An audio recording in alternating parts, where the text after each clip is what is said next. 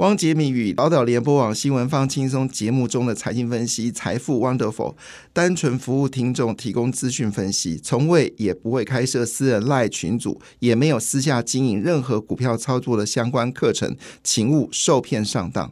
大家好，我是汪杰明。你现在收听的是 Wonderful 财富 Wonderful，麻烦你一定要订阅哦，并且打开小铃铛，叮当叮当，绝对让大家啊吸收最新的国际情势以及台股的发展，在理财投资上面也有杰明最新的知识跟观点哦。昨天的全球股市呢，其中美国股市表现的呃终于收红了，那么四大指数呢全面的收高，是难得一见的一个状况。那其实，在昨天呢，呃，全球股市表现的还真的是不错。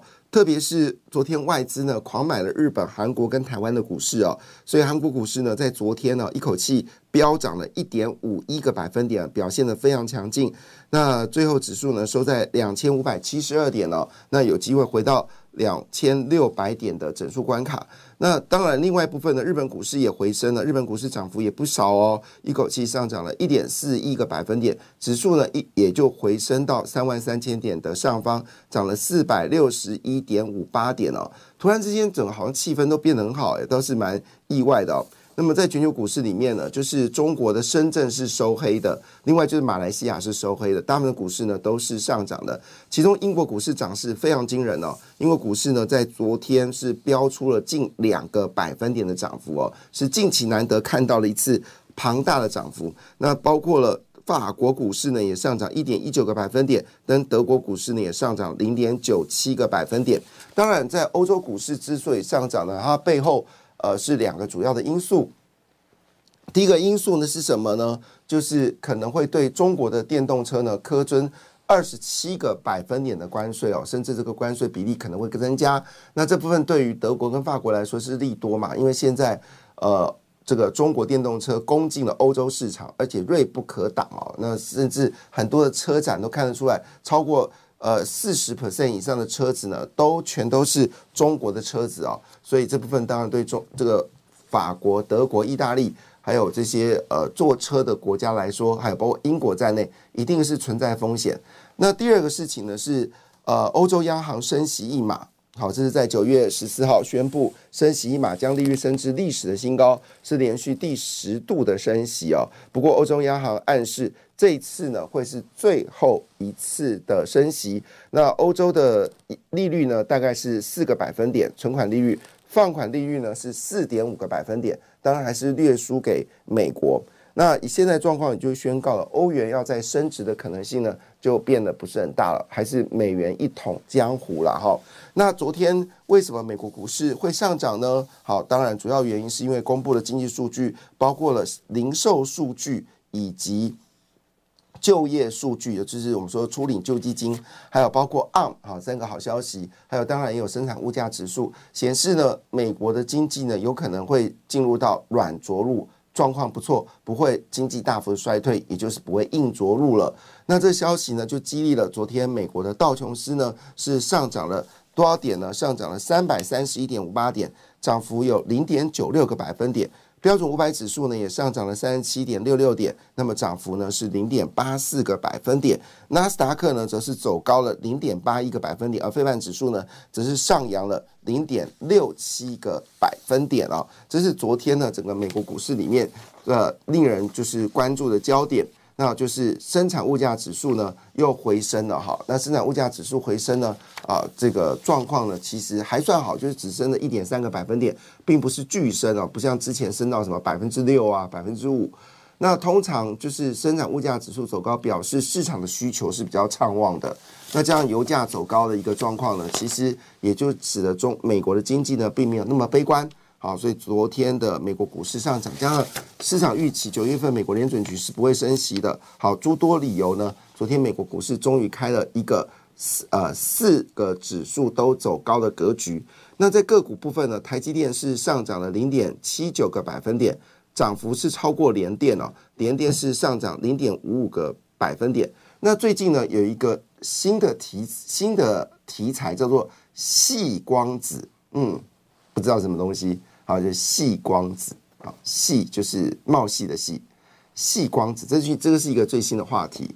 那这话题的引爆是什么呢？引爆的是台积电呢秘密的要帮超维哦，在 H 呃它的米二五零跟米三百呢能够增加竞争力，所以呢在封装的部分呢会有个秘密武器叫做细光子，好，大概故事这样子。然后发现到呢日月光呢也有细光子啊，金源电呢也有吸光子，哈，联电也有吸光子，所以吸光子突然之间变成封装的一个热话题。果不其然，昨天日月光的 ADR 呢就大涨了。二点六个百分点啊，表现的非常的亮眼。好，回到个股部分，昨天苹果终于涨了哈，在连续四跌之后，昨天苹果真的上涨了。当然有消息指出呢，市场对于苹果的手机呢还是充满信心，认为呢，即便中国有一些一些呃就是负面的声音哦，但是华尔街呢已经说，哎，苹果是有苹果香的哦。那这个人是谁呢？这个人是呃，这个华尔街里面著名的分析师，叫做伊佛斯哦。那么伊佛斯呢，他在他的最新的报告里面显示哦，一句就是他是叫做 Wade Bush 的分析师，他把苹果的目标价呢，直接从两百三呢升到两百四。那其实目前为止呢，大部分的苹果目标价呢都是两百四十块，然后他也把它调到两百四十块。那因为调两百四十块呢，他就有就开始说一句话，说嗯，苹果的服务营收成长率逐渐达到双位数的百分比，这是一个重点。意思说呢，即便呢 iPhone 卖的好不好，其实是虽然很重要，但是最重要的事情是苹果的服务业的收入是大幅的增加。那而且，但是我要说一句话了，苹果加上 iPad 还有这个，所以我们说的这个，呃，这个手表，其实占苹果的业绩呢，硬体部分还是有高达六成呐，所以苹果还是需要有比较好的业绩。那当然，这位呃，就是叫做伊佛斯的啊，他特别有提到一些，呃，这他叫做 Dan eves 啊，Dan Evers 不是 Ivers，Davis 啊，Evers。好，那这个 Dan Evers 他就说了一件事情，他说哦。因为呢，他觉得现在这个苹果粉呢，在全世界有十二亿人哈，但是已经有四分之一的人到目前为止都没有换新的手机。他认为呢，iPhone 这次新的手机呢，会让这四分之一的人呢决定啊要来就是换新手机啊。那现在只要电视台有谈到这个苹果的，其实收视率哦都不错哎，所以表示很多人也在关注哦这次苹果新的机种啊，所以。呃，最近的苹果的概念股呢，可能有机会上涨。不过，我要特别提醒大家一件事情：说苹果的股票确实有可能会上涨，但它绝对不是主流。好，因为苹果现在已经不是台湾的股票的主流了。哈，那当然，我们就继续往下看，到底状况如何。那当然，主流就是 AI 了哦。那么英业达呢，公布了不错的八月份的营收以及盈利，而且新的产品不断的推陈出新啊，包括了它也切入到散热模组啦，然后最近又跟两个很大型的哦，就是我们说国外的 IC 设计公司呢有合纵联盟哦。那英业达呢，他直接就回答他的就是新的董事长叫叶立成嘛，也是属于就是二代接班哈。那叶立成呢，在这个出席这个伺服器捐赠仪式的时候呢，是他去台湾大学，他就说一句话，说他据内部的估计哦，AI 伺服器的业绩呢，在未来的三年都会产生是双位数的成长，这件事毫无疑问哦。那明年呢，甚至有机会呢是倍数成长。好，那对于产业部分呢，今年还是以持平的态度来看哦，也就是说到第四季还是很持平。但是对于 AI 伺服器的话呢，则是有高速的成长。所以英业达在这次演讲当中也特别提到一件事情，说他也会去墨西哥来设工厂。那主要墨西哥设工厂的目的是因为接近啊美国的需求。那这次去墨墨西哥设工厂啊，有包括了像人保啦，像是广达，好这些都去墨西哥设工厂了。那升工厂目的呢，就是为了伺服器。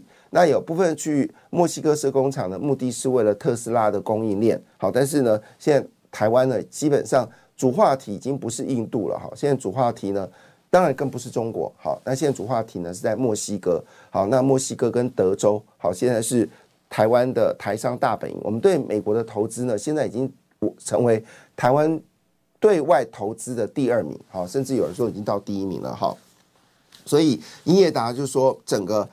平均产业是持平，但 AI 伺服器在明年呢就会就是倍数成长。那昨天的台指期呢也有很大的变化。在礼拜三之前呢，台指期外资呢都是站在空方啊，就是只是空单减少，但是站在空方。但在昨天呢，已经逆转了哈，就是从净空单呢，已经变成净多单了。所以整个流仓部位呢，净多单是一千九百三十六口。虽然这个数字并不是很好，因为我们知道之前我们有看到六千口啦，或者比六千口更高的数字。但是以当下而言来说的话呢，当然在台股昨天大涨两百五十九点的一个情况之下，外资翻多，当然就是利多。好，那外资翻多到底有多多呢？好，昨天外资呢是一口气啊大买了一百八十九亿元。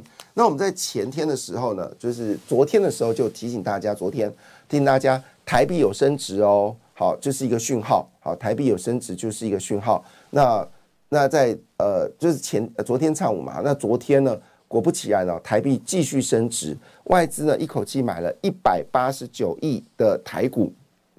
那昨天成交量呢，已经回到了两千八百七十八亿元，当然离之前的什么三千六百亿啦、四千亿啦，还有这个将近呃一千亿的空间。但是呢，这种是好消息。那我们在之前有特别提到，你一定要留意普瑞哈。那昨天普瑞呢就收复了这个千元大光啊，千元大光，所以又再现了所谓的十千金啊。那外资反手补了一百五十九点二亿元，这是七月十四号以来。最大的回补仓口哦，那么投投信是加码了五十点九亿，自营商是小买了三点亿哦，那中指连十卖，八大公股券商呢，看外资买了，则是调节股票，这是现在我们的公股行库的特色，就是外资不买的时候他就买，外资买的时候就卖，好，这个其实看起来是对的哈，看起来是对的。当然，如果在大多头行情的话，那很抱歉就错了。不过以目前来看。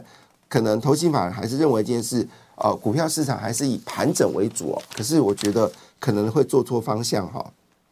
好，那昨天呢，最在乎的就是有关 AI 股到底有没有昨天上涨啊？那昨天包括了贵广达、伟创、技嘉，好这些指标股呢都有回升的一个态度哦。那这也是昨天最关心的一件事情。好，那在这个情况之下呢，选择权也充分的反映哦，昨天大涨的格局哦。那么在 AI 类股里面呢，就是讨论到了就是台积电跟川湖。